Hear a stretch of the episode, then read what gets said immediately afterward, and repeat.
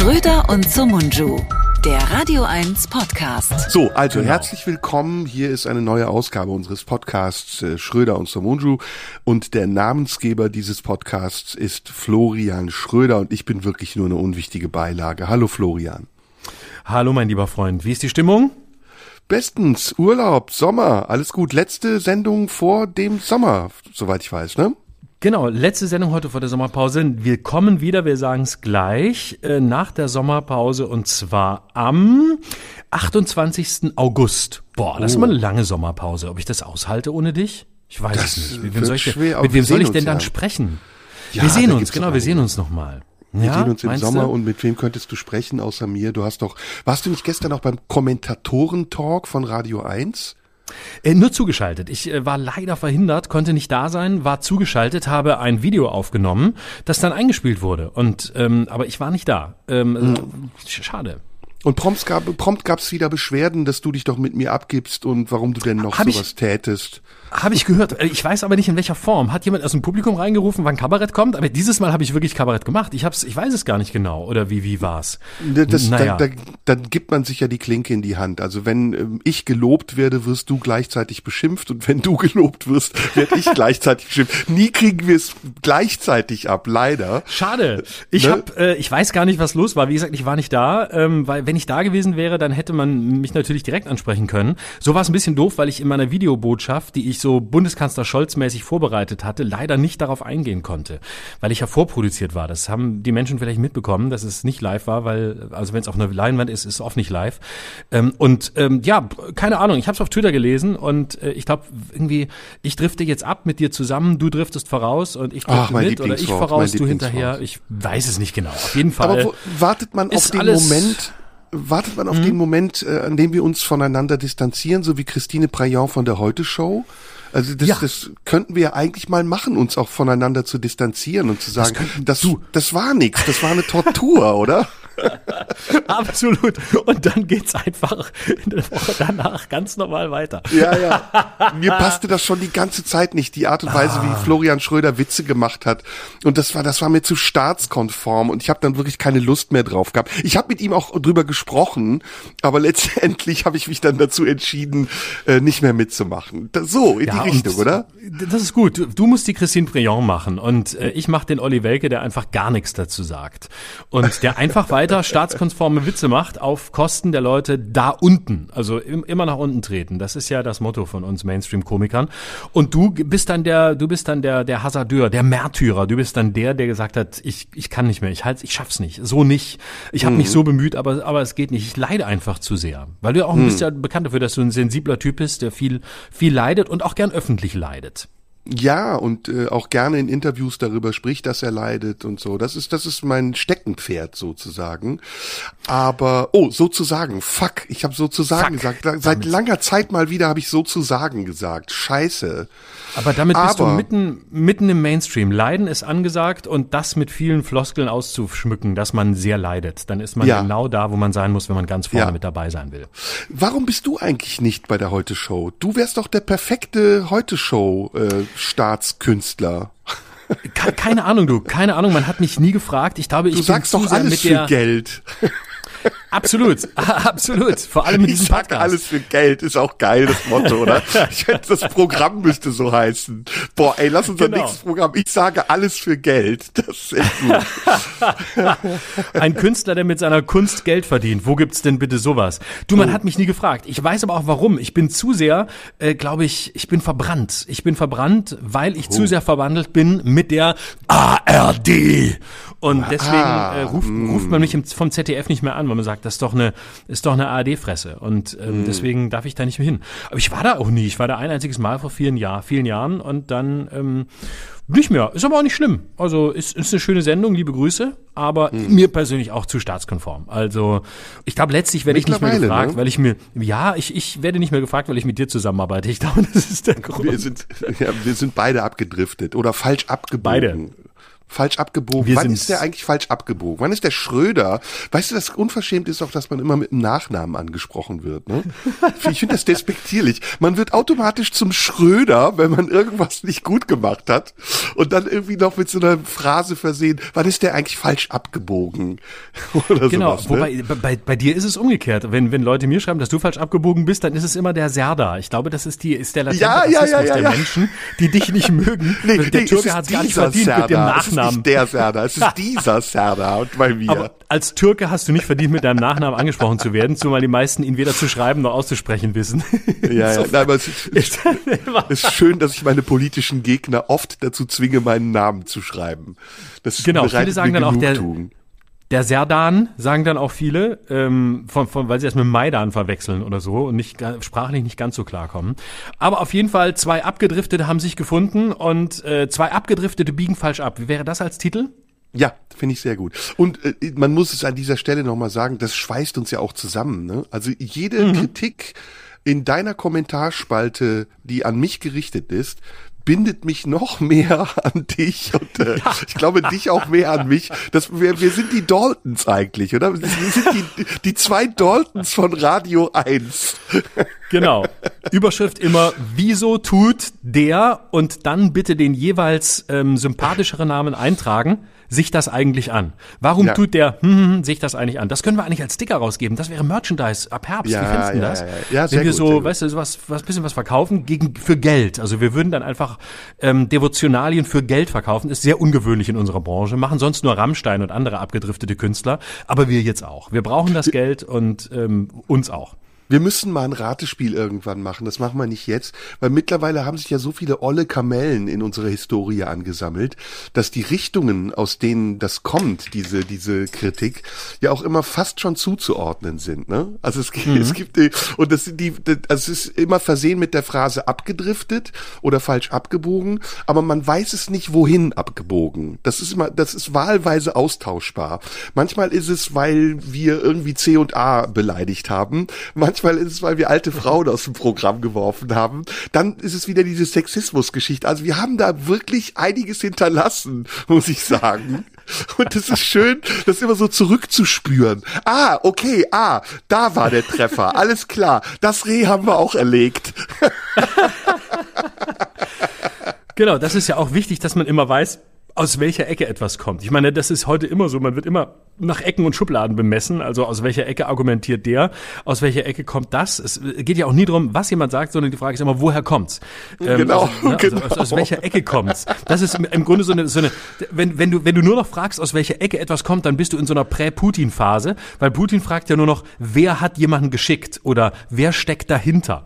Und ähm, wenn du schon sagst, aus welcher Ecke kommt's, dann bist du gar nicht mehr weit vom Putin-Fan entfernt, weil du nämlich dann, auch wenn du glaubst, in radikaler Entfernung zu ihm zu sein, letztlich genauso denkst, aus welcher Ecke kommt's? Und wir haben jetzt auch ganz viele Ecken gefunden und wissen, ah, es kommt aus der Ecke, es kommt von C&A, es kommt aus Zehlendorf, es kommt aus Marzahn, ähm, es kommt von Kolumnistinnen oder woher auch immer. Und, ja, ja, ja. äh, und es überschneidet immer sich schön. Mhm. und widerspricht sich auch oft. Ne? Also es ist oft dann auch so paradox, dass man mal das eine dann auch wieder das andere sein kann. Je nachdem, aber nie kommt es dazu, dass Leute sich fragen, sag mal, kann das, ist das noch logisch? Klappt das irgendwie noch? Oder ist das ein bisschen durcheinander geraten? Aber geil, Reichweite. Das ist Domian hat ja immer, Domian hat ja nach ein paar Jahren gesagt, dass er mittlerweile die Anrufer, die nachts bei ihm anriefen, schon anhand des ersten Satzes erkennt. Also er erkennt, in welche Richtung das Gespräch, das Gespräch gehen wird. Also ist jemand traurig, hat jemand ein Problem, ähm, möchte ihn jemand verarschen oder will jemand nur eine lustige Geschichte loswerden oder sich selbst darstellen oder was auch immer.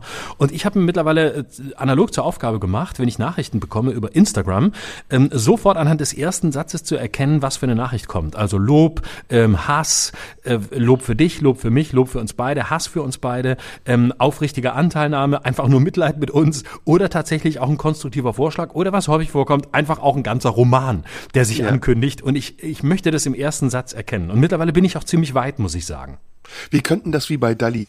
Dali machen, äh, die kennst das, ne? Wenn die so in 20 Sekunden nennen sie Gruppierungen, die auf sie sauer sind. So in 20 Sekunden alle möglichen sagen. Kön können wir auch machen? Sollen wir mal machen? Ja, los. Warte, ich muss auf 20 Sekunden, ich muss meinen Timer auf 20 Sekunden stellen. Achtung, ich, ich sag okay und dann müssen wir uns abwechselnd, ne? Äh, sagen, warte, 0000, 20 Sekunden. Mach mal eine halbe Minute. Nee, halbe ist zu lang. 20 Sekunden. Achtung, Okay, du los. fängst an. Fertig? Ja. Los. Äh, C und A Menschen. Äh, Aleviten. Äh, Frauen. Ähm, Russen. Äh, Marzaner. Äh, Geimpfte. Ukrainer. Nicht Geimpfte. Ah, fuck, wollte ich auch. Ähm, äh, äh, äh, Bundeskanzlerliebhaber. Äh, Be Be Behinderte. Ampelfans. Das macht total Spaß. Das müssen wir eigentlich viel länger machen. Ampelfans. Ja, aber, aber Also, noch Politisch noch gemeint wär- jetzt. Okay, okay, okay. Ja, Mensch, es ist doch diese Woche auch wieder viel passiert und jetzt können wir uns neue Ja. Feinde machen, indem wir es mal wieder versuchen zu kommentieren. Genau. Ähm, ich wollte gerne direkt, wo wir noch beim Thema sind, ganz kurz anschließen, weil durch die vielen, ähm, sagen wir mal, von mir ausgelösten Irritationen der vergangenen zwei Wochen, also eine abgesagte Show in der vergangenen Woche, eine Show, die wirklich so klang, als würde ich, wie jemand geschrieben hat, aus dem Führerbunker senden, ähm, haben wir ein bisschen, bisschen Stoff, den ich noch gerne abarbeiten würde, Feedback-Stoff ähm, von Hörerinnen und Hörern, die uns ja regelmäßig schreiben können, mir über Instagram und über TikTok. Ich heiße jeweils Schröder Live. Da könnt ihr Direct Messages schicken. Und ich weiß nicht, ob du dich erinnerst, ähm, wir haben vor der Tipi-Show, die wir übrigens ähm, wiederholen oder nachholen werden, wir sagen euch auch nach der Sommerpause Bescheid, wann es sein wird. Karten behalten ihre Gültigkeit. Vor der Tipi-Show haben wir dazu aufgerufen, uns lustige Wortspiele und Überschriften zu schicken. Und da kam so viel Feedback und wir haben das ganz vergessen vorzulesen. Deswegen, wenn du erlaubst, würde ich gerne ein paar schöne Ideen von Hörerinnen und Hörern kurz vortragen. Ähm, lustige Wortspiele, die wir, ähm, die wir mal einbauen könnten. Bist du einverstanden? Ja, sehr. Sehr gut. Und zum Schluss lese ich auch noch äh, eine, eine oder zwei Nachrichten ein bisschen, ein bisschen ausführlicher vor. So, ähm, hier schreibt Thomas. Ich habe vorhin erst eure vorletzte Sendung gehört. Ich hoffe, es ist noch nicht zu spät für die Einsendung der Wortspiele. Erstens, ein Podcast übers Skifahren mit dem Bundeskanzler und Anina Semmelhag. Titel Scholz vor der Hütten. Zweitens, Grünen Politiker schult auf Anti-Aggressionstrainer um. Tritt ihn. Klammer auf, nicht. Ausrufezeichen. Viele Grüße aus dem Pott. Äh, nächste Nachricht. Ähm, äh, ach ja, hier, oh, hier möchte uns jemand ein russisches Wort beibringen. Das wollte ich dir vorlesen. Das ist, glaube ich, auch ein russischer Hörer. Ähm, und zwar das Wort für Schadenfreude. Auf Russisch heißt Sloratstvo. Sloratstvo heißt so viel wie Freude über das Böse, sinngemäß Schadenfreude. Äh, Ist doch auch schön, wenn man mal was dazu lernt. So, ähm, warte, ist so viele. Da, ähm, hier haben wir Bonko. Falls ihr noch auf der Suche nach Überschriften seid. Problem Bär bockt. Oh, oh, oh, okay. Auf der Weidel steht mein kleines Blümelein. Untertitel und das heißt Erektion. Das habe ich nicht vorgelesen. Scholzkopfs Nase wächst. Nur für Operettenfans Rosalinda in Die Ledermaus. Okay. Björns Höcker beißt in Holgers Apfel. Oh, da muss man ein bisschen drin sein in der rechten Szene. Ähm, und äh, genau, mit Begeisterung folge ich. Viele Grüße, bla bla bla. Dankeschön. Dann Martin. Mensch, höckere dich nicht. Ah, ah, okay, okay. Ja. Sabini, Analphabeter Schussbock. Dagobert Habrecht. Okay. Äh, Und so, ein paar äh, Zuschriften und dann haben wir hier noch noch vorlesen? Sofort eine noch. Alexander, zum Fall Lindemann. Bild, Doppelpunkt. Rammstein-Rammler reaktiviert Rechtsanwalt. Das ist auch gut, ja. Schön. Scholz und keine Sühne. Über den Chef der Kassenärztlichen Vereinigung in der Sackgassen oder Bildstyle über den Wunsch der Ärzte höhere Honorare zu erhalten. Geldgieriger Gassen greift GKV-Versicherten gen Geldbeutel. So. Okay, ja. Gut. Und dann zur letzten Sendung. Das noch als ausführlichere Nachricht. Äh, eine Nachricht, die mich wirklich äh, sehr beschäftigt hat, weil sie sehr, weil sie sehr spannend ist und viel zum Thema AfD sagt, worüber wir vergangene Woche gesprochen hatten. Und zwar eine Nachricht, die ich mal ganz vorlese von einem Hörer namens Daniel. Sehr geehrter Herr Schröder, ich würde Ihnen gerne einmal erklären, wieso Leute AfD wählen, da ich über Ihre Wahrnehmung in den letzten Podcasts mit Herrn Somunchu doch sehr verwundert war. Zu diesem Zweck habe ich mir sogar extra Instagram zugelegt. So, damit hat er es eindeutig verdient, vorgelesen zu werden. Ich persönlich gehöre zu den 16 Prozent in Deutschland, die in Armut leben oder von Armut bedroht sind. Meine Freizeit besteht daraus, zu Hause zu sein oder maximal spazieren zu gehen. Ich kann, wenn es gut läuft, keine Nachzahlungen für Strom und so weiter ansteht und nichts kaputt geht, einmal im Monat weggehen. Ich fahre nicht in Urlaub, besitze kein Auto und auch sonst lebe ich eher spartanisch. Den einzigen Luxus, den ich besitze, ist mein Kater und selbst diesen zu behalten hat aufgrund der gestiegenen Kosten für Tierprodukte, Tierarzt und so weiter einen hohen Preis. Vor Corona war mein Leben trotz allem in einem akzeptablen Rahmen, aber jetzt mit dem Ukraine-Krieg, den hohen Energiekosten und allgemein steigenden Preisen ist es nur noch ein Dahinvegetieren, ohne Perspektive auf Besserung. Deswegen werde ich bei der nächsten Wahl mein Kreuz bei der AfD machen und von mir aus können Sie mich dann als Nazi betrachten. Denn Nazi bin ich sowieso schon, weil ich die Ukraine-Politik für absurd halte und die Armen wie immer die Hauptlast tragen. Genauso ist es auch mit der Flüchtlingskrise oder der Klimasache, wobei ich eigentlich einen Orden für meinen minimalen CO2-Ausstoß verdient hätte hätte.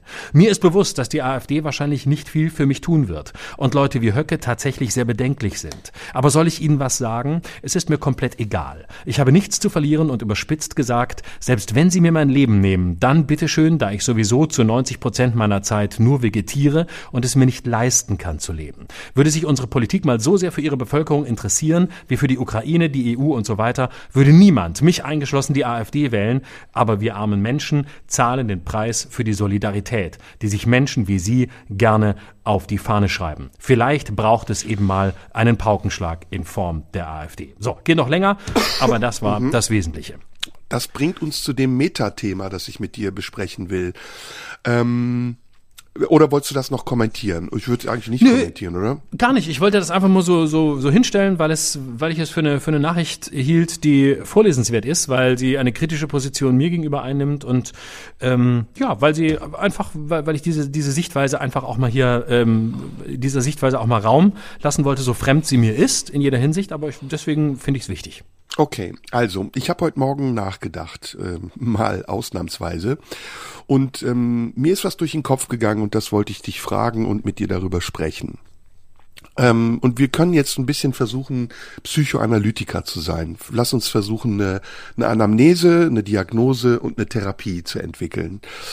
Ähm, ich habe das Gefühl, dass seit geraumer Zeit, wir können jetzt gemeinsam definieren, seit wann genau, ähm, dieser besagte Riss durch unsere Gesellschaft geht und dass wir auf beiden Seiten dieses Risses ähm, krank geworden sind an etwas. Also dass wir, ich möchte die Krankheit noch nicht benennen, weil das gehört zum Part der Diagnose, aber es fühlt sich so an, als hätte irgendetwas, was schon vorher disponiert war, einen, einen Auslöser gefunden und dieser Auslöser hätte zu einer Entwicklung geführt, die krank gemacht hat und wir wissen im Augenblick noch nicht, welche Therapie wir brauchen.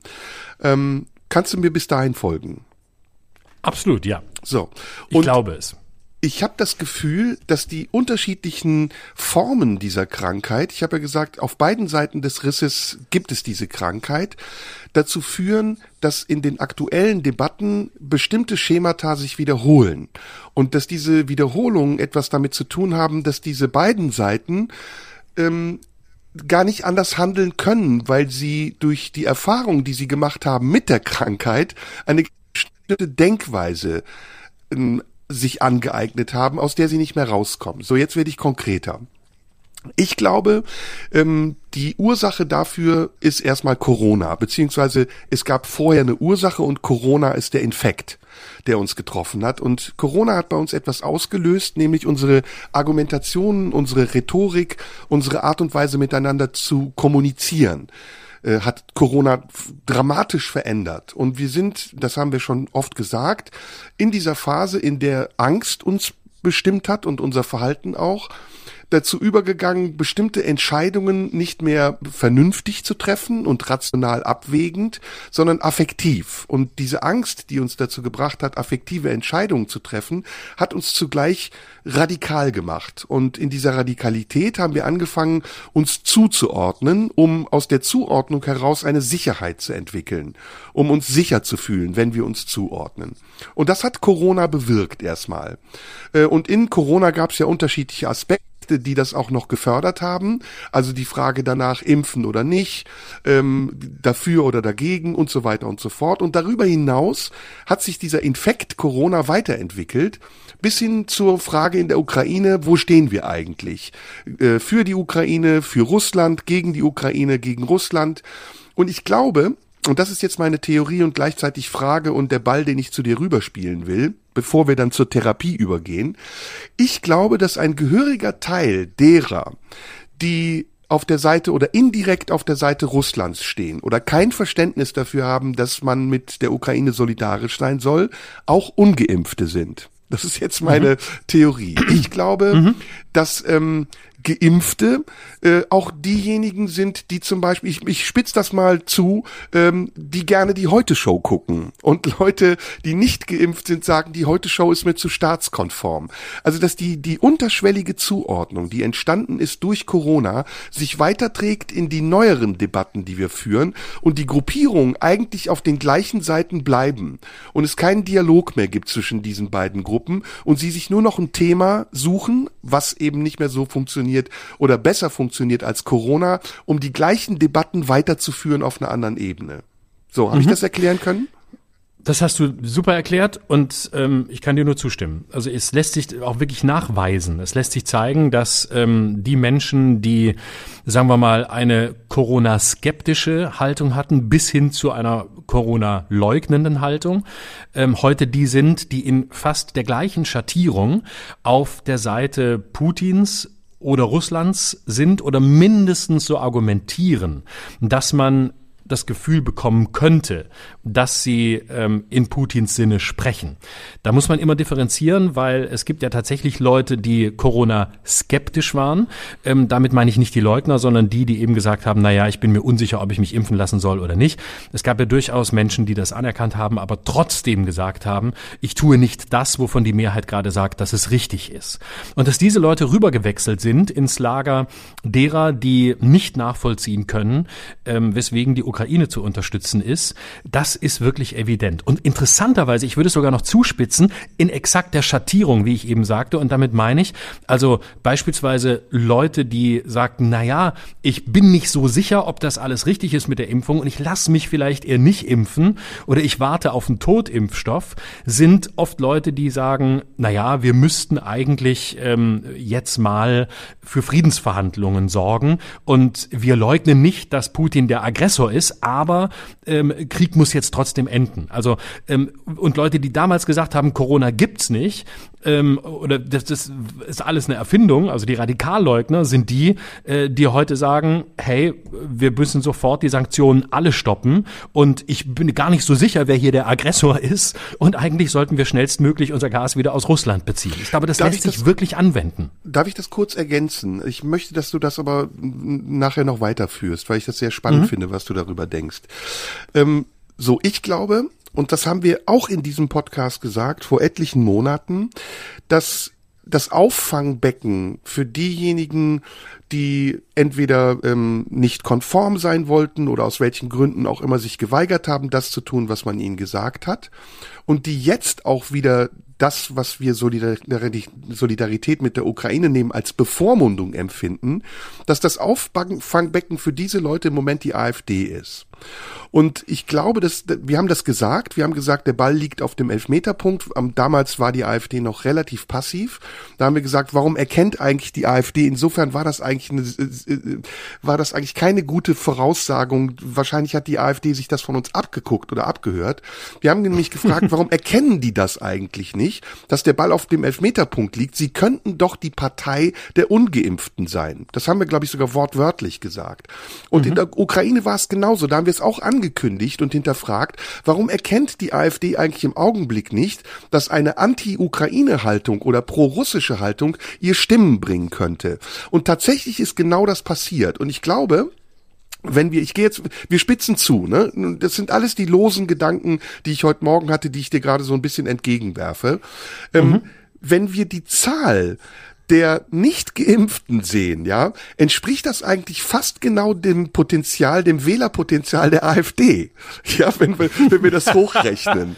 Und ich will das jetzt nicht, ich will das jetzt nicht zu sehr zuspitzen. Ich glaube, viele andere wählen die AfD auch oder vielleicht sogar Geimpfte, die sich eigentlich nicht impfen lassen wollten und es im Nachhinein bereuen, wählen vielleicht jetzt die AfD, weil sie für die Stellvertreter derer halten, die damals nicht gehört wurden oder, oder zu Unrecht ähm, verdächtigt wurden oder, oder sanktioniert wurden. Aber alles in allem ist das, was ich sagen will. Wir wollen ja noch zur Therapie kommen. Ist es, wäre es eine Lösung, oder ist das überhaupt möglich, diese Lösung, wenn man versuchen würde, wieder Dialoge zu üben? Das klingt, klingt so unheimlich christlich, das klingt nach evangelischem Kirchentag. Aber ich gebe mal ein Beispiel. Also es gibt ja Menschen, wie du eben richtig gesagt hast, die sowohl als auch waren, die gesagt haben, na ja, ich weiß nicht, ähm, das Ganze ist irgendwie ein bisschen unklar oder auch in der Ukraine-Sache. Ich weiß nicht, ähm, ich muss das erstmal abwarten, was da passiert, bevor ich mich positioniere.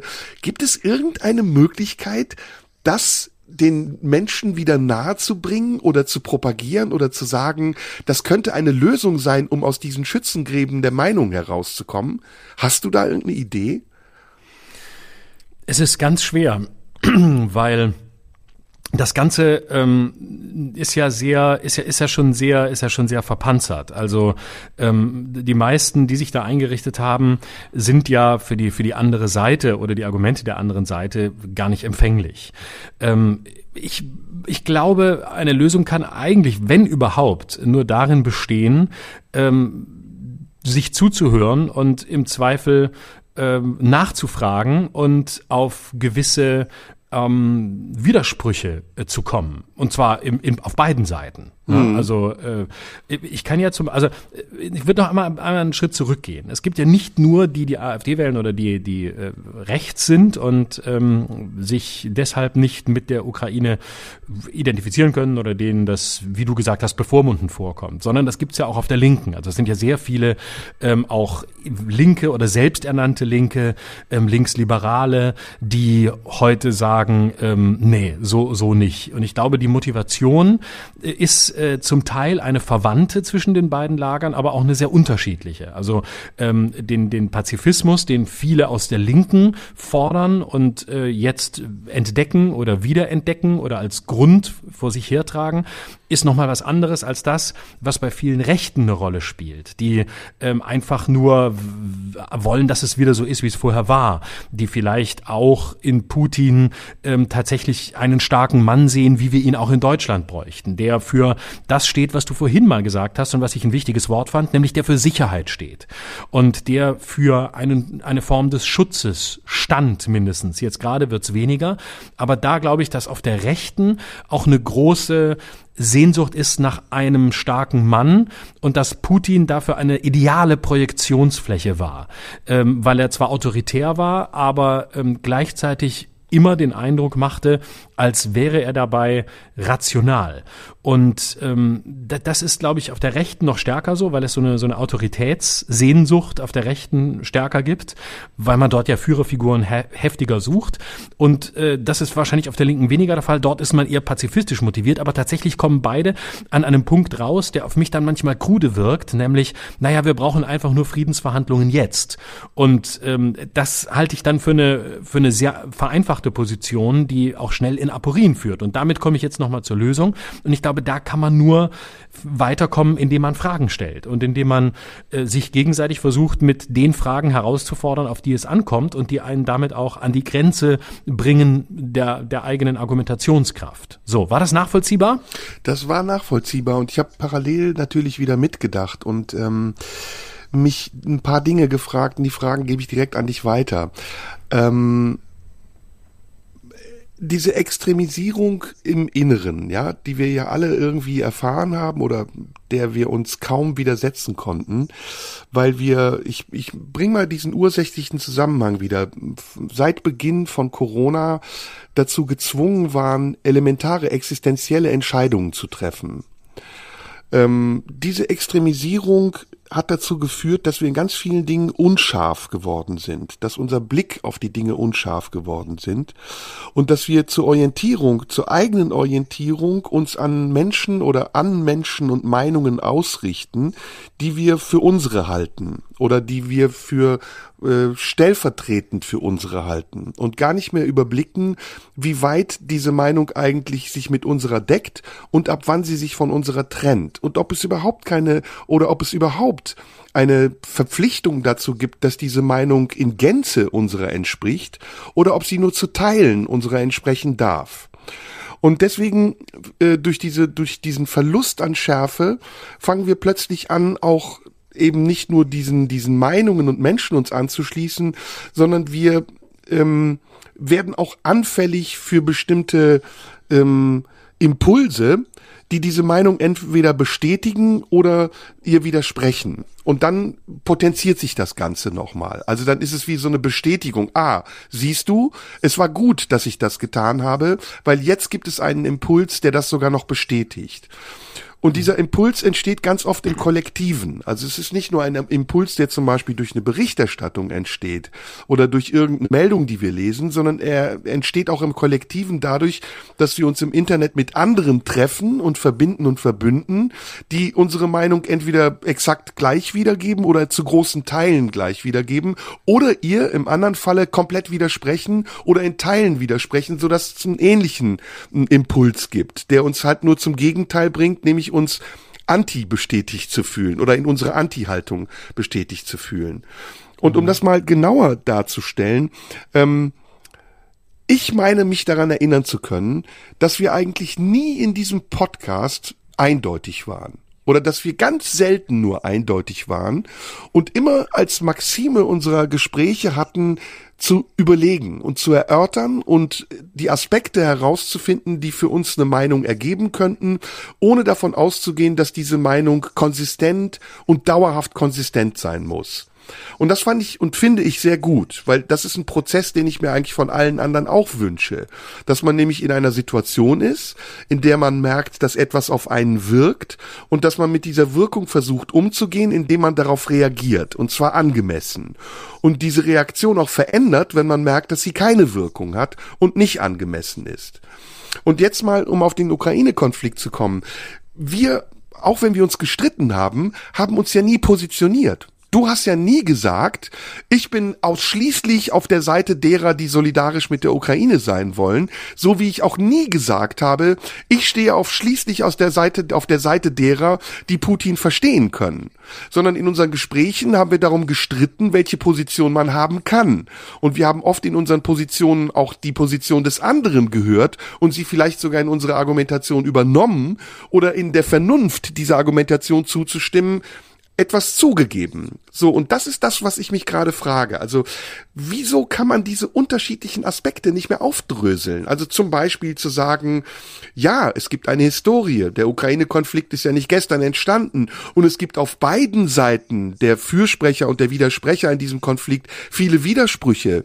Und es gibt auch viele Ungerechtigkeiten. Und es gibt eine prinzipielle Haltung dazu, nämlich zu Krieg und Frieden, was du auch eben mit Pazifismus meintest, die vielleicht auch Einfluss haben kann auf das, was man zu den einzelnen Aspekten denkt. Aber meistens ist es so, und deswegen würde ich diese Krankheit übrigens Psychose nennen, dass wir mittlerweile den, die Verbindung zur Realität so sehr verloren haben, dass wir in einer Scheinrealität leben, gegen die oder für die wir argumentieren, die gar nichts mehr mit den Prinzipien zu tun hat, die wir eigentlich aufrechthalten müssten, um vernünftig zu sein. Ja, ich kann über weite Strecken mitgehen. Ich bin ein bisschen zurückhaltend bei der bei der Psychologisierung äh, oder bei der bei der beim Begriff äh, Psychose, den ich immer, wenn ich, weil ich es immer ein bisschen problematisch finde, wenn man so, äh, wenn man derart mit diagnostischen Instrumenten, die im, im psychologischen beheimatet sind, auf Gesellschaft und auf ähm, auf auf die Welt guckt. Aber das ist nur eine kleine Zurückhaltung als als kleine. Aber Fußnote. wir sind ja in einem Spielmodus. Das ist ja, ja, ja, ja, ja. ja ne? ich will da jetzt nicht den Arzt hier geben. Deswegen habe genau, ich ja vorweg gesagt. Wunderbar. Ähm, lass, lass uns doch mal, lass uns doch mal, doch mal weiter, weiter überlegen. Ähm, ich bin bei, der Scheinrealität bin ich nicht sicher. Ich finde immer noch den Begriff der Sicherheit den spannendsten, weil ich äh, und das hast du ganz zu Beginn sehr treffend ähm, schon mit dem ersten Satz auf den Punkt gebracht.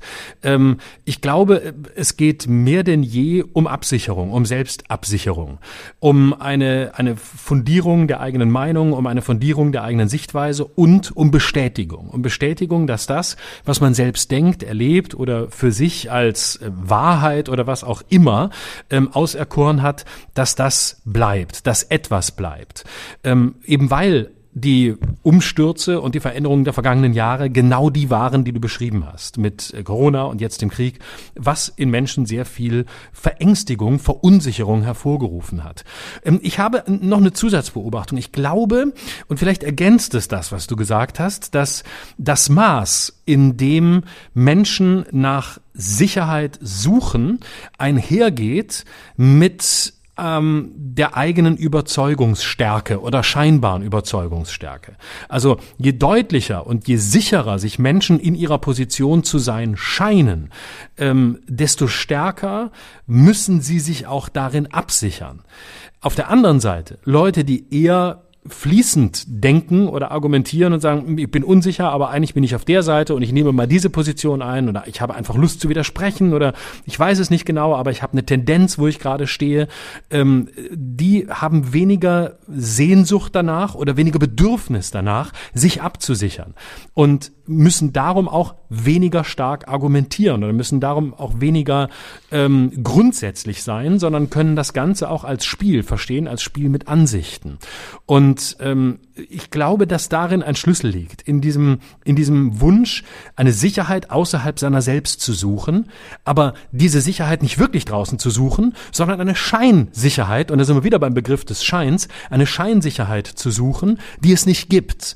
Und weil es sie nicht gibt, weil es so unvorhersehbar ist, weil es alles gerade so chaotisch und überlastend ist, sucht man umso mehr Sicherheiten und kommt leider häufig bei Scheinsicherheiten an. Und darum kommt, versucht man die noch stärker für sich äh, zu, zu argumentieren und versucht sich darin noch stärker abzusichern. Ähm, statt zu sagen, wir wissen es nicht, sich dem, wir wissen es nicht zu überlassen und spielerisch in den Austausch zu gehen, ohne nach Wahrheit oder nach Endgültigkeit zu suchen. Ja, das, das äh, ist ja fast das, was ich gesagt habe. Das Wort Schein hat ja auch was mit der Realität zu tun, die ich eben als Scheinrealität benannt habe. Ich glaube, es gibt noch was anderes, nämlich ich glaube, boah, sind das, ich, ich hoffe, du verstehst das, was ich sagen will. Es ist alles ein bisschen abstrakt, deswegen hoffe ich, dass du, dass ich mich ausdrücken kann. Hm, ich glaube, ausgehend von der von der Ursache, ja, von dieser hm, Reaktion auf die Ursache Corona, der Bedrohung und der Angst, die auf diese Bedrohung reagiert hat, ähm, haben wir nicht nur, um Sicherheit zu finden, bestimmte radikale Ideen uns angeeignet oder eine Art zu denken radikalisiert, sondern sie ist gleichzeitig auch diffundiert.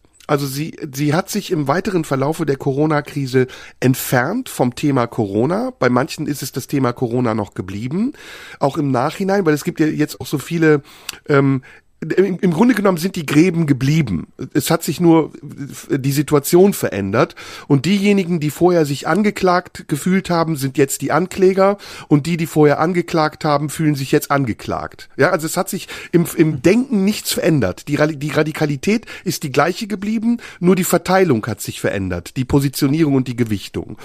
Und was aber darüber hinaus, also wenn man von diesem Thema weggeht, passiert ist, ist, dass es diffundiert ist. Also dass es sich auf andere Themen in ähnlicher Weise verlagert hat. Zum Beispiel auf das Klimathema.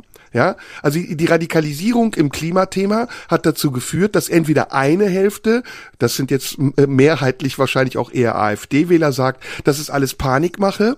Die wollen damit ein ganz anderes Ziel verfolgen und sie sind auch bereit dazu, äh, nicht nur radikal zu sein, sondern auch absurd radikal zu sein, bis hin zu Verschwörungstheorien.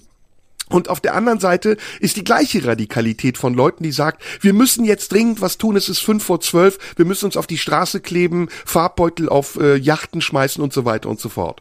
Und da ist, da ist wenig Mittelweg dazwischen. Da ist wenig dazwischen, was sagt, okay, es geht das eine und das andere übrigens auch. Ja, und das ist in allen anderen Themen auch. In allen anderen Themen, das ist jetzt nicht neu, was ich sage, aber auch in, in, in, in Fragen wie zum Beispiel Donald Trump, ja, gut oder schlecht, gibt's nur nur gut oder schlecht, schwarz oder weiß, richtig oder falsch, gefährlich oder ungefährlich. Und ich glaube, das ist ein großes Manko und das entspricht überhaupt nicht der Entwicklung und der der, der, der Entwicklung unserer Gesellschaft und dem Status unserer Zivilisation, dass wir nicht mehr dazu in der Lage sind, zu differenzieren. Also, dass wir nicht mehr sagen können, weder im Hinblick auf das, was die anderen sagen, als auch im Hinblick auf das, was wir selber denken. Ja, also wir empfinden uns selber auch nicht mehr als differenziert, sondern wir zwingen uns dazu, radikal zu sein, um eben diese besagte Sicherheit zu haben, von der wir mhm. gesprochen haben.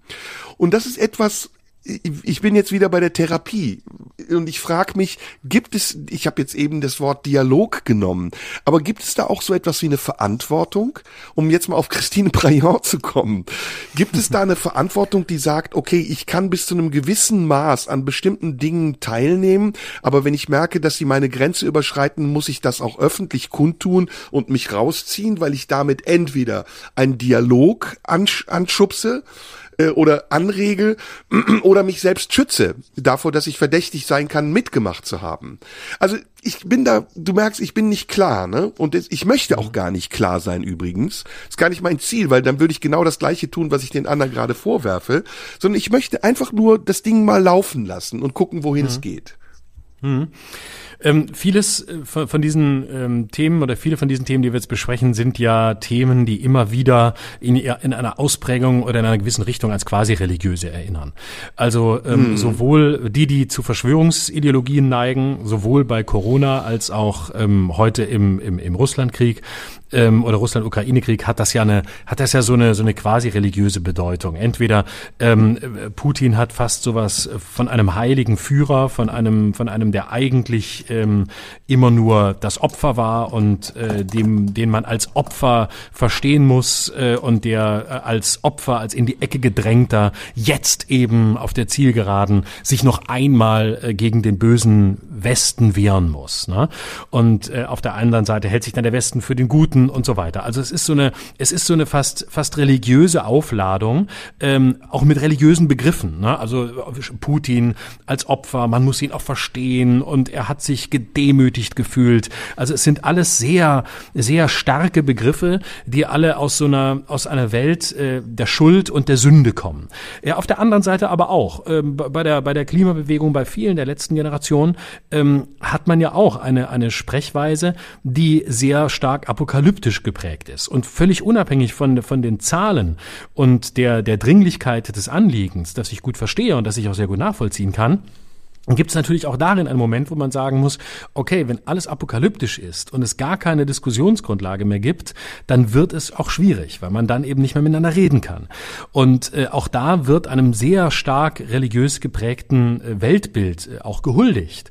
Äh, es geht immer um Schuld. Es geht darum, dass die früheren Generationen Schuld sind, was die für eine Schuld auf sich geladen haben, was die, was die Yachtenfahrer und SUV-Fahrer für eine Schuld haben. Also man weiß immer genau, ähm, wer ist der Angeklagte, wer sitzt da wer muss jetzt äh, gekreuzigt werden.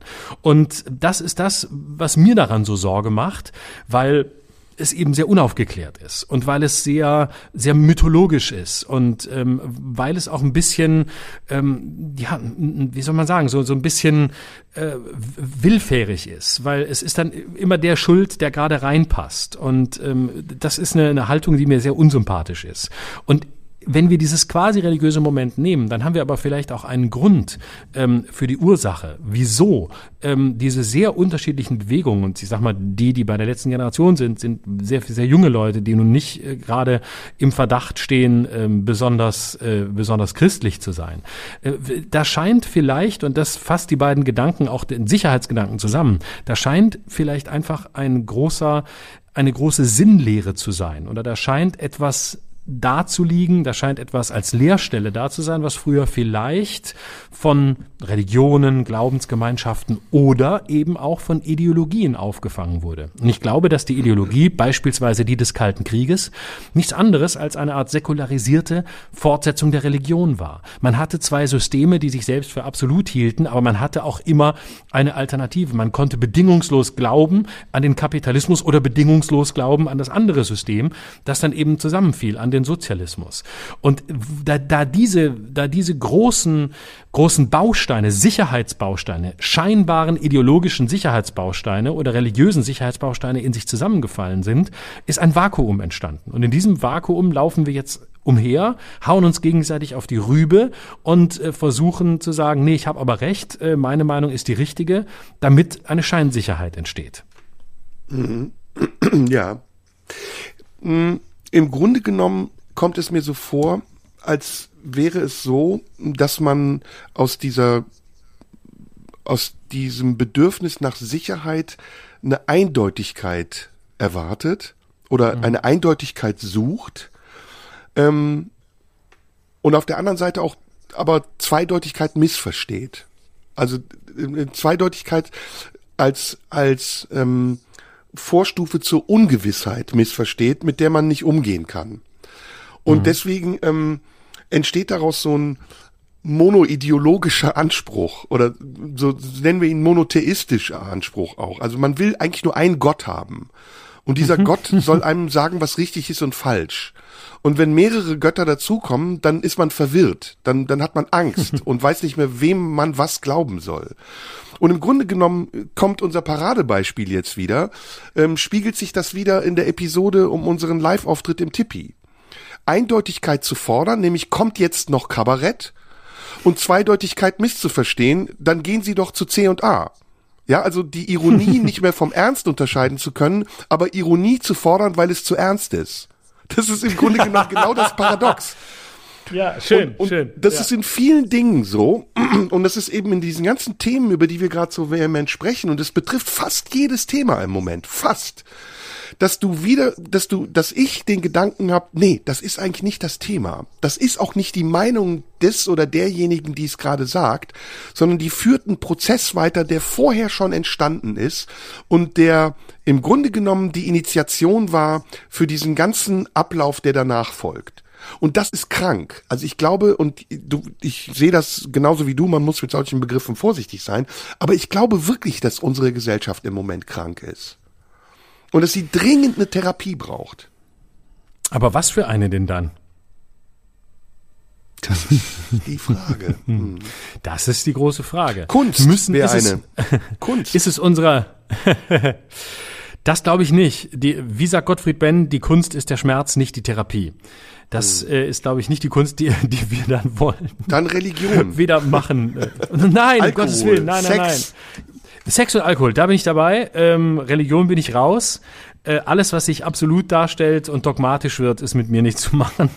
Hm. ähm, oder ähm, Selbstbestimmung. Wie wär's denn damit? Ähm, souveräne Selbstbestimmung ähm, Selbstwahl, sich selbst wählen in äh, sich, sich selbst entscheiden ähm, zu sich selbst entscheiden zur uneindeutigen Unvorhersehbarkeit bei Ja. gleichzeitiger Einnahme von ähm, von spielerisch ausprobierten Standpunkten. Aber das wow. wäre Chaos. Das wäre Chaos. Nein. Und äh, Chaos ist ja das ist ja eigentlich Wahn ist ja der Versuch Chaos zu kontrollieren.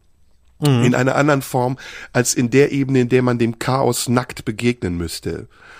Und deswegen, ich glaube, Chaos wäre es insofern, als dass Selbstbestimmung ja auch bedeuten würde, dass wir alle wieder zu Individuen werden. Ich, ich finde das toll. Also für mich ist das, was du sagst, äh, das Paradies und die Hölle zugleich.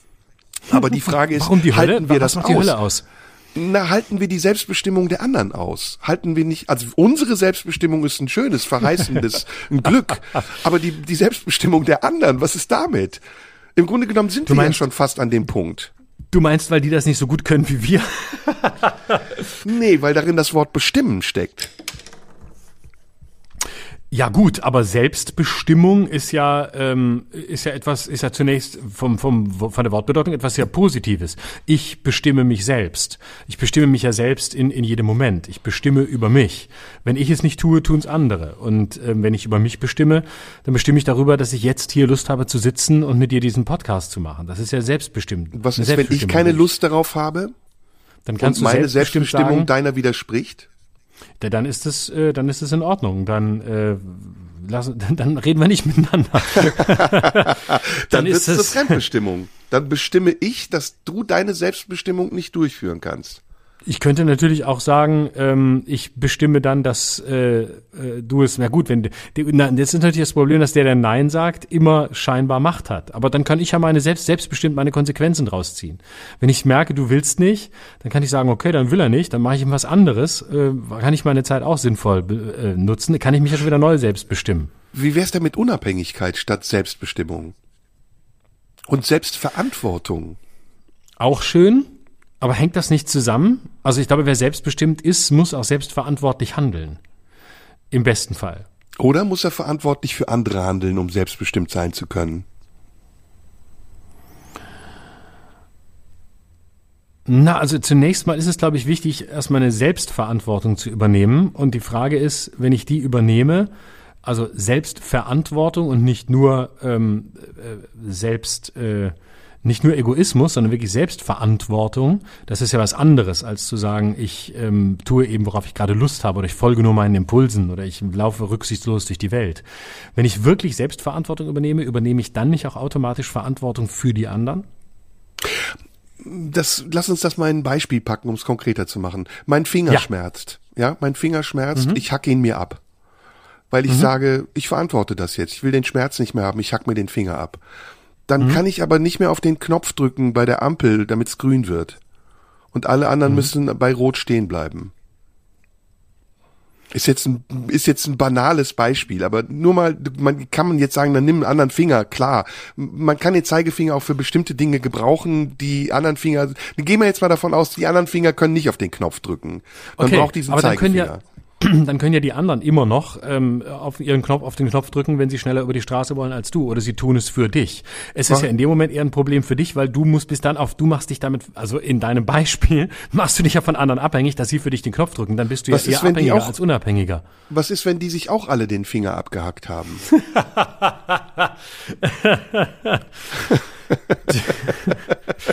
Ähm, das Und wir Beispiel stehen dann alle vor der roten. Ampel. Ja, aber wir stehen alle vor der roten Ampel, weil wir gesagt haben, Selbstbestimmung, Selbstverantwortung, wir hacken uns den Finger ab. Aber die Ampel können wir nicht mehr drücken. Dann sind wir eine Gesellschaft aus abgehackten Fingern und ähm, dann wird der Staat eine Möglichkeit finden, dass es einen Rhythmus von Ampeln gibt, in dem jede Ampel mal grün ist und mal rot ist. Aber das ist ja dann wieder die Verantwortung dem Staat übergeben.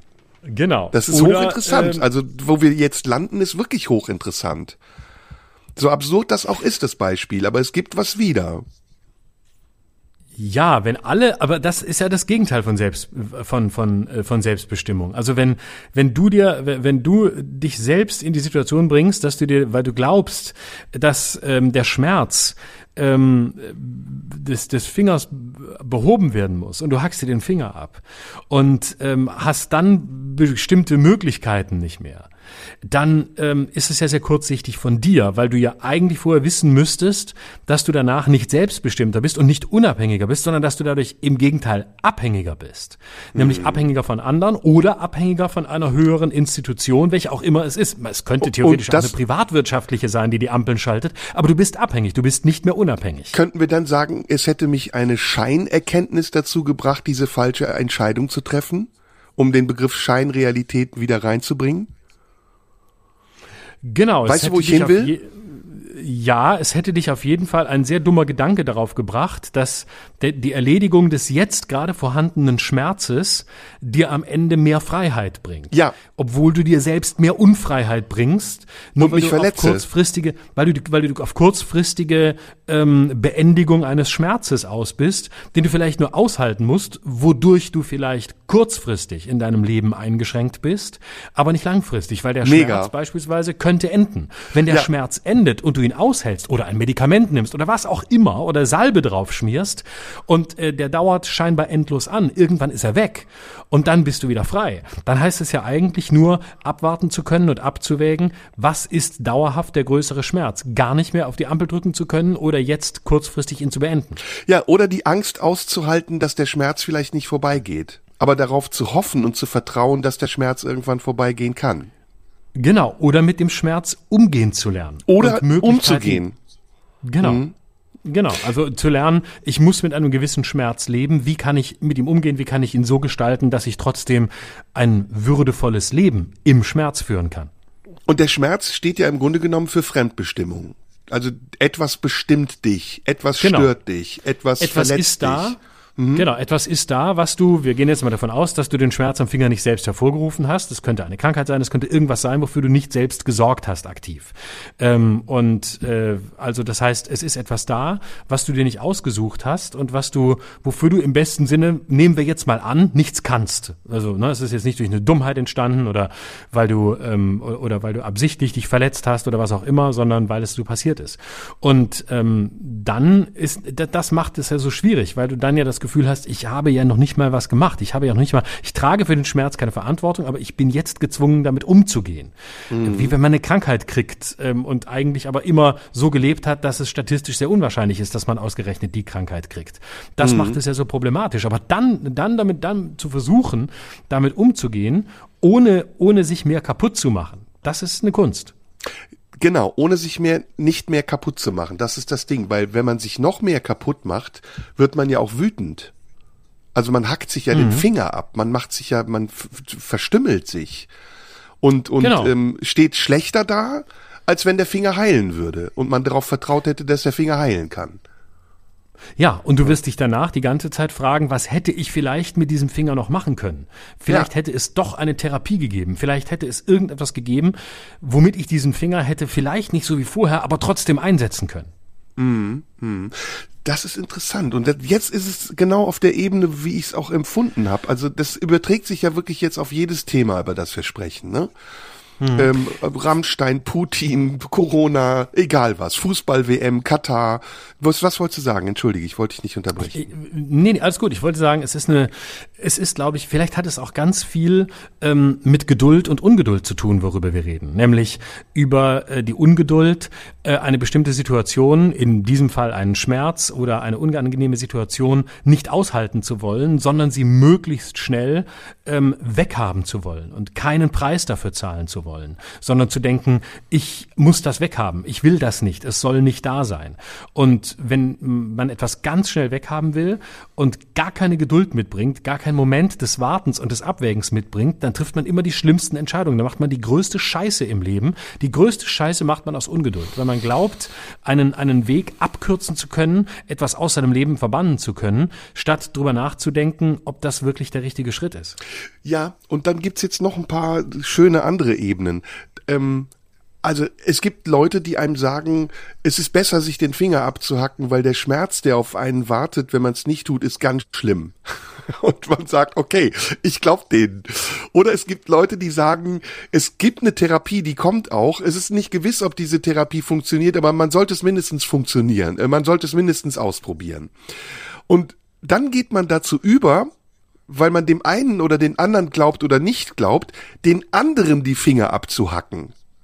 ja, also man, man, man nimmt es nicht für sich in Anspruch, diese Lösung, sondern man macht es exemplarisch an den anderen, um zu sehen, ob es wirkt oder ob es nicht wirkt.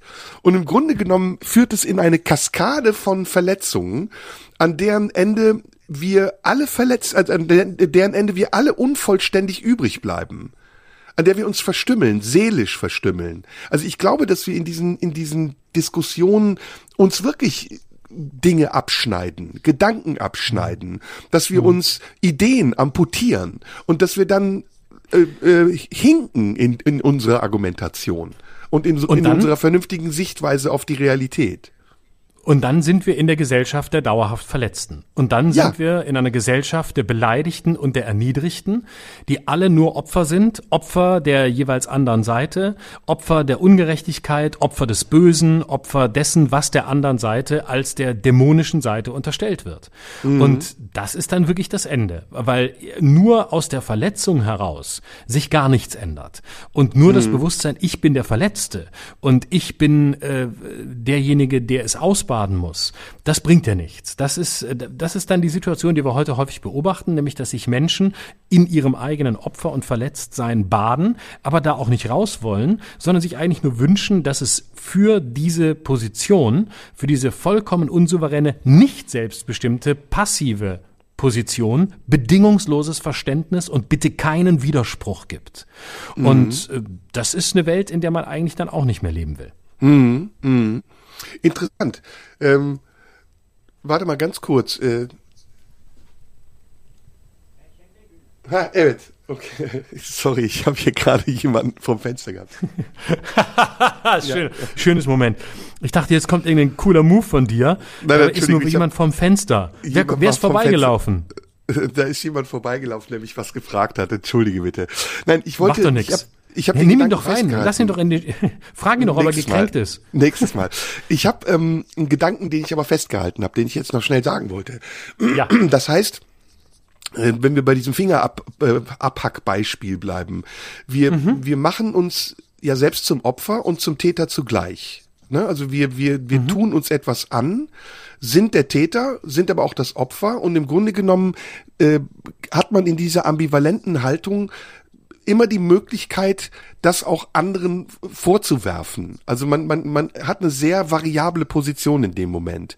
Und jetzt kommen wir wieder zur Eindeutigkeit und zur Uneindeutigkeit, äh, zur Zweideutigkeit. Ich glaube, eine Lösung wäre zum Beispiel, wenn wir nochmal über die Therapie sprechen, Zweideutigkeit mehr auszuhalten und nicht Eindeutigkeiten zu verlangen. Also nicht zu sagen, so, das muss ich jetzt tun, damit ich den Schmerz loswerde. Das hast du ja eben auch richtig gesagt. Sondern ich kann den Schmerz auch mal aushalten oder ich kann in diesem Schmerz einen Sinn sehen. Ja, der, der Schmerz hat eine Ursache und er erfüllt einen Sinn, nämlich eine, er erfordert eine gewisse Therapie oder vielleicht fordert er sogar meine Geduld heraus. Vielleicht ist das die Therapie.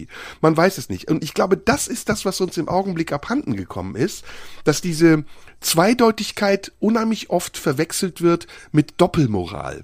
Ja, also das ist ja auch so ein Schlagwort der letzten Monate gewesen, dass man ganz oft Leuten Doppelmoral vorwirft und sagt, auf der einen Seite fordern sie das, auf der anderen Seite tun sie das. Oder Whataboutism ist auch so ein Be Be Be Begriff. Ne? Ähm, du vergleichst etwas mit einer anderen Sache, um es dadurch zu relativieren. Warum ist das alles nicht möglich? Warum ist das alles nicht statthaft? Warum kann sich eine Meinung nicht entwickeln, verändern, äh, ins Gegenteil umkehren? Warum kann nicht ein anderer Aspekt in eine Meinung mit einfließen und diese Meinung nicht weniger machen, sondern vielleicht sogar bereichern? Ne? Das meine ich mit, mit Mehrdeutigkeit. Zweideutigkeit reicht eigentlich noch nicht mal mehr aus. Ne? Ja, ja. Ähm, ja, da, da wird natürlich sehr viel durcheinander, durcheinander geschmissen. Auf der anderen Seite gibt's natürlich auch tatsächlich super viel Doppelmoral. Äh, Unendlich viel. Ja. Und dadurch aber, dass der, dadurch, dass dieser Begriff aber so inflationär gebraucht wird und so unpräzise gebraucht wird, Ja.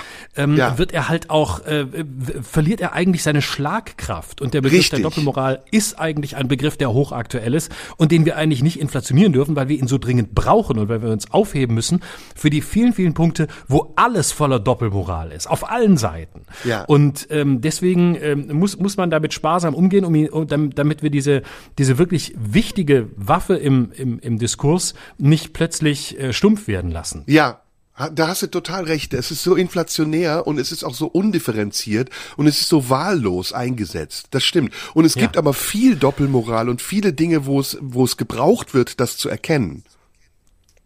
Genau. Ja, ganz genau. Und da muss man wirklich, wirklich hingucken. Genau wie Whataboutism. Es gibt, es gibt Whataboutism, ähm, aber nicht alles, wo eine neue Tür aufgemacht wird und wo eine Relation gestellt wird oder eine Frage gestellt wird, nicht alles ist auch gleichzeitig sofort Whataboutism. Also insofern auch mhm. da, auch da ist das Problem nicht der Begriff und die Sensibilität, die mit dem Begriff einhergeht, wenn er gezielt eingesetzt wird, sondern die Inflationierung. Mhm. Jetzt lass uns noch mal ganz zurück an Anfang gehen. Ähm, das war ja doch ein spannendes Thema. Hätte ich jetzt nicht erwartet, dass sich das so entfaltet. Aber ähm, wenn man sich das jetzt mal anschaut in den Diskussionen der letzten Wochen und der letzten Jahre und wenn wir noch mal sagen, ja, Corona war irgendwie ein Auslöser. Das war der Infekt, der es dazu gebracht hat, dass wir jetzt an diesen Symptomen leiden. Ähm, dann sind wir doch immer noch in einem Stadium, können wir sagen, wir sind geheilt? Also sind wir von der einen Sache geheilt und bereit dazu, uns auf neue Dinge einzulassen und vielleicht resistent, immun zu sein? Oder sind wir immer noch in einem akuten Prozess der Krankheit oder der, keine Ahnung, der, des Angegriffenseins und sind gar nicht dazu in der Lage, uns zu rekonstruieren oder rekonvaleszent zu sein? Also im Moment würde ich sagen, dass das, was wir am dringendsten bräuchten, ist am weitesten von uns weg, nämlich ein gutes Immunsystem und hm. Immunisierung. Immunisierung äh, eine, eine ordentliche Impfung ähm, mit äh, den Giftstoffen, diskursiv, nicht medizinisch, ähm, findet nicht statt. Also im Gegenteil. Ich glaube, wir haben ein sehr schwaches Immunsystem, weswegen wir auch so verletzlich sind, weil wir uns vor möglichst allem schadlos halten wollen, was dieses Immunsystem bräuchte, um wirklich abwehrbereit zu sein. Und abwehrbereite Immunsysteme müssen sich ja eben nicht allem entziehen und suchen eben nicht mehr die Eindeutigkeit, weil sie wissen, ähm, dass sie abwehrbereit sind. Und deswegen können sie sich auf sehr viel einlassen. Aber wir können uns auf nichts einlassen, weil das Immunsystem nicht da ist und weil wir versuchen, ihm auszuweichen und ähm, weil wir uns möglichst mit nichts in, infizieren wollen, sondern lieber glauben, ähm, wenn wir zu Hause bleiben und äh, die Tür zumachen und bei jedem, der anklopft, erstmal brüllen, halt die Fresse und bleib draußen, ähm, dass uns das irgendwie ähm, äh, stärker werden lässt. Aber als Treibhauspflanze im geschlossenen Raum wird man leider keine Abwehrkräfte entwickeln. So, ja, weil wir das ist meine pessimistische Perspektive. Absolut, da gebe ich dir recht. Wir haben auch eine Insuffizienz entwickelt. Also es ist auch so, dass wir bestimmte Dinge gar nicht mehr verarbeiten können, weil uns die Organe oder äh, entsprechenden ähm, Prozesse in unserem Gehirn fehlen, um diese vielen Partikel, die auf uns ein, die in uns eindringen und auf uns zuströmen, in irgendeiner Form entweder richtig einzuordnen oder wenn sie nicht eingeordnet werden müssen, wegzufiltern oder abzusondern. Und es ist wie so eine Allergie, die daraus entstanden ist. Also wir sind eigentlich in einem permanenten neuralgischen Zustand, der unseren Körper und unseren Geist zu einer unmittelbaren Reaktion zwingt, die wir nicht verhindern können. Aber wir werden nicht mehr gesund. Wir bleiben in diesem Stadium der, der Krankheit. Ja, ähm, ich, ich habe Krankheit ist wieder das Wort, ne? Ja, ja. Nee, obwohl ich selber gerade hier die, die pessimistische Spur aufgemacht habe, habe ich jetzt schon wieder Bock, da rauszukommen, damit das hier nicht so depressiv wird, aber gerne, ich sehe gerade keinen gerne. Weg. Doch, gerne. Na, wir hatten ja eben so ein paar Ansätze genannt, ne? Zum Beispiel die Kunst. Ich glaube, es gibt nämlich jetzt noch was. Vielleicht bringen wir das auch noch mal ganz zum Ende mit rein. Ich weiß nicht, ob es dir aufgefallen ist, aber mir ist das aufgefallen in den letzten Monaten und ich glaube, es ist auch eine Folge von Corona und ich glaube, es ist auch eine Reaktion Reaktion der Überreizung durch die Debatten über Corona, dass ganz viele Künstler sich zurückziehen. Und dass sie sagen, mhm. äh, ich möchte nicht mehr auf die Bühne, es gibt ein Klima, in dem ich nicht mehr arbeiten kann, äh, wir haben eine sehr kunstfeindliche Gesellschaft und überhaupt auch die Zeit an sich macht es uns Künstlern nicht leicht, auf die Bühne zu gehen oder etwas zu malen, etwas zu sagen, ohne dass wir direkt mit einem sehr ungerechten Gegenwind rechnen müssen, der unsere Kreativität einschränkt oder sogar komplett verhindert.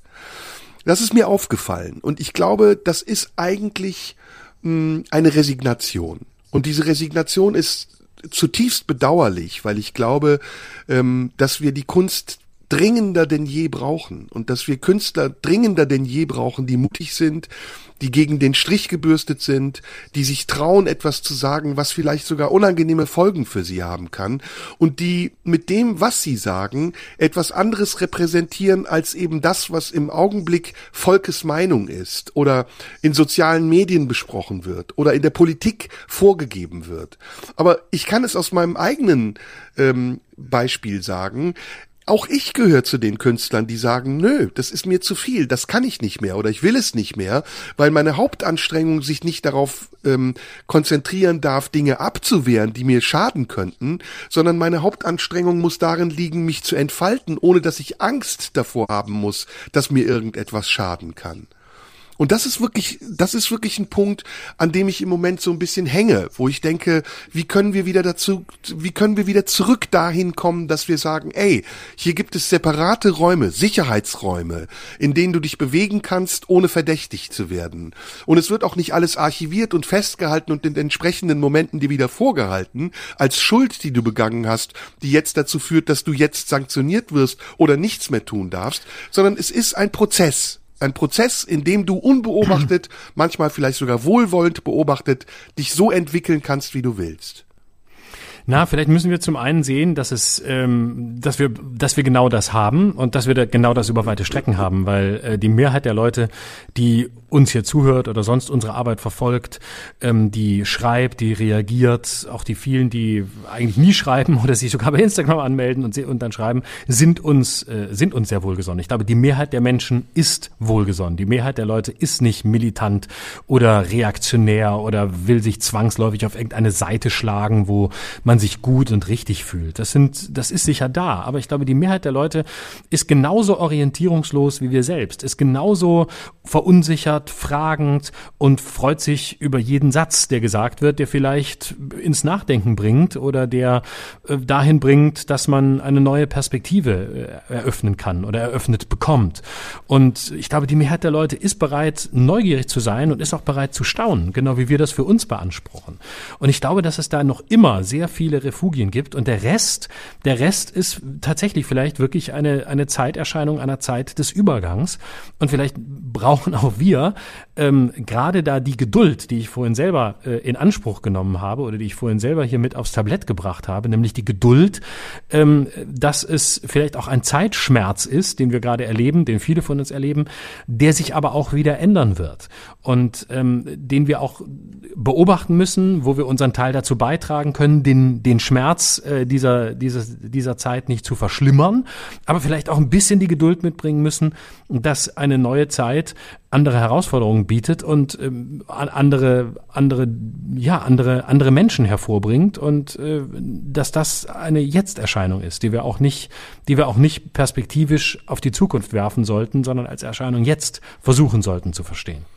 Vielleicht hilft es, wenn wir in die Geschichte gehen und mal gucken, wie das in der Geschichte war. Und da fällt mir als allererstes äh, die Antike ein und das äh, das alte Griechenland, wo ja die Politik mh, verbunden war, aber es war nicht Teil der Politik mit der Philosophie und die Philosophie wiederum ganz eng verbunden war mit der Kunst. Und diese drei Ebenen äh, sich zwar gegenseitig befruchtet haben und vielleicht auch beeinflusst haben, aber nicht bestimmt. Also eine Ebene der anderen Ebene nicht vorschreiben konnte, was sie zu tun hat, damit sie innerhalb ihrer Grenzen und ihrer Sphäre funktionieren darf.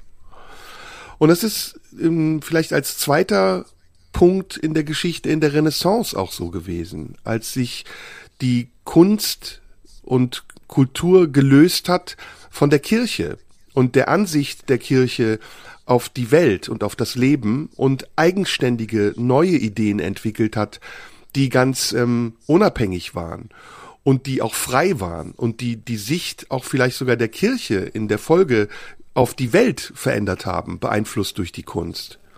Und in der neueren Zeit, in den, in den letzten Revolutionen, in den kulturgeschichtlichen, aber auch in den politischen Revolutionen, die wir erlebt haben, war das auch so dass erst dann, wenn die Kunst sich verselbstständigt hat und unabhängig gemacht hat von der Politik, sie eine ganz eigene Kraft entwickelt hat, die von der Politik auch nicht mehr bestimmt oder gelenkt werden konnte und die so stark war, dass sie politische Systeme sogar in sich zusammenbrechen lassen konnte.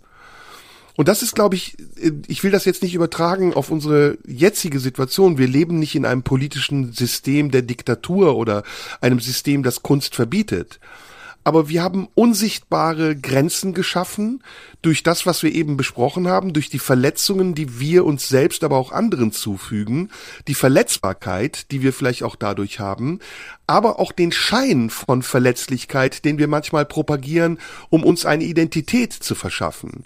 Und das ist für die Kunst ein Gefängnis. Ich glaube, das ist für die Kunst im Moment ein großes Problem, weil sie es nicht mit einem sichtbaren, dinglichen Gegner zu tun hat und weil sie es nicht mit einem Gegenüber zu tun hat, dass sie verstehen, angreifen, unterwandern, verändern kann, sondern dass es ein Gegner ist mit ganz vielen unterschiedlichen Formen, unsichtbar und zu, zuweilen auch sehr aggressiv und manchmal so nicht einzuordnen, dass es, dass es für den Künstler leicht ist, eine Form darin zu erkennen. Mhm. Ja, da bin ich jetzt ein bisschen auf der auf der anderen Seite. Also ähm, ich ich äh, erlebe Weil ich du erlebe wieder in dem. Diktaturding warst, ne? Weil ich das mit der Diktatur zu sehr gesagt Oh, nee, nee, nee, habe. nein, gar, nee, gar nicht, gar nicht. Nee, ich, ich, mir, mir geht es nur künstlerisch gerade einfach anders als dir und ich finde diese Zeit überaus produktiv und, und, äh, und, und spannend und ähm, trotz aller Widrigkeiten, über die wir offen reden, aber ähm, in, insofern äh, sehe ich da ja, also ich, ich, was ich sehe, ist äh, natürlich eine, eine Verengung auch des, des, des künstlerischen Raums und ähm, der, der, der, des Möglichkeitsraums. Ja, das, das kann ich schon anerkennen, aber ich, ich glaube gleichzeitig ist es auch eine Zeit, ähm, in der auch künstlerisch sehr viel produktiv und sehr viel, sehr viel möglich ist. Aber das ist Das- da natürlich gebe jetzt ich dir total Frage, recht. wo man, ne? Nee, Ähm, und da nehme ich das auch total an, aber da musst du für gemacht sein. Das hängt von deiner eigenen Konstitution, von deiner Verfassung Genau. ab. Genau, ja, genau. So ist es. Und da bist du anders als ich, da gebe ich dir recht. Du bist anders als ich, weil ich glaube, du bist in manchen Punkten ähnlich wie ich, in Mhm. manchen Punkten bist du auch empfindlicher als ich, aber in diesem Punkt bist du jemand, der das sehr gut trennen kann und der sich davon auch nicht aus der Bahn werfen lässt, ist Mhm. mein Eindruck. Ja, ja. Ähm, ich habe gerade gedacht, ähm, weil du, weil du in die, in die Geschichte geguckt hast und ähm, ich habe es parallel gerade nachgeguckt, weil es mich so dran erinnert hat, weil wir so über die ähm, über die Düsternis der eigenen Zeit sprechen, ähm, äh, kam ich gerade auf dieses dieses wunderbare Zitat ähm, von Sokrates, das sehr bekannt ist. Ich weiß, es ist jetzt nicht wahnsinnig originell, weil es sehr neu ist, aber dass ich doch noch mal nach äh, noch mal kurz vorlesen will, weil es so kurz und so schön ist ähm, und den den jeweils zeitaktuellen Pessimismus, den man manchmal so hat, den den ich habe und den ich auch heute geäußert habe, den du manchmal äußerst und der den so der das so ein bisschen in Frage stellt. Und zwar äh, sehr bekannt Sokrates über die Jugend. Die Jugend liebt heutzutage den Luxus. Sie hat schlechte Manieren, verachtet die Autorität, hat keinen Respekt vor den älteren Leuten und schwatzt, wo sie arbeiten sollte. Die jungen Leute stehen nicht mehr auf, wenn Ältere das Zimmer betreten. Sie widersprechen ihren Eltern, schwadronieren in der Gesellschaft, verschlingen bei Tisch die Süßspeisen, legen die Beine übereinander und tyrannisieren die Lehrer. Gab's Sehr gut. nur damals, danach nie wieder. Ja, damit können wir auch Schluss machen, finde ich ein gutes Schlusswort. Ja, machen Ähm, wir. Wir wünschen allen unseren Hörern einen guten Sommer. Genau, genießt die nächsten Wochen. Wenn ihr nichts zu tun habt, kommt vorbei. Ich bin wieder ein kleines bisschen auf Tour im Sommer. Ähm, und sag mal wo. Ich bin in Dortmund, bin ich zum Beispiel zwei Abende bei den, bei der, bei der Ruhrhochdeutsch. Dann bin ich äh, nochmal in der Nähe von Stuttgart. Und Dortmund ist 13. 14. Juli. Ähm, dann bin ich äh, bei einem Festival in der Nähe von Stuttgart am, am 19. Juli. Und dann mache ich ein bisschen Inseltour. Ähm, und zwar 14., 15., 16. spiele ich auf Sylt, auf Föhr, auf Amrum mache ich ein bisschen Urlaub und abends trete ich auf. Und 19., 20. August Berlin. Berlin, kennt da, kennt da, trete ich auf, kommt da vorbei. Und dann ähm, am 28. August wieder hier. Genau, und dann äh, sprechen wir uns auch und wir sehen uns aber vorher noch und wünschen jetzt allen nochmal einen schönen Sommer und äh, ja, und dir noch eine schöne Woche. Danke, dir auch. Bis dann, tschüss. Das war Schröder und Sumunju. Dieser Radio 1 Podcast geht jetzt in die Sommerpause. Nachschub gibt es wieder Mitte August.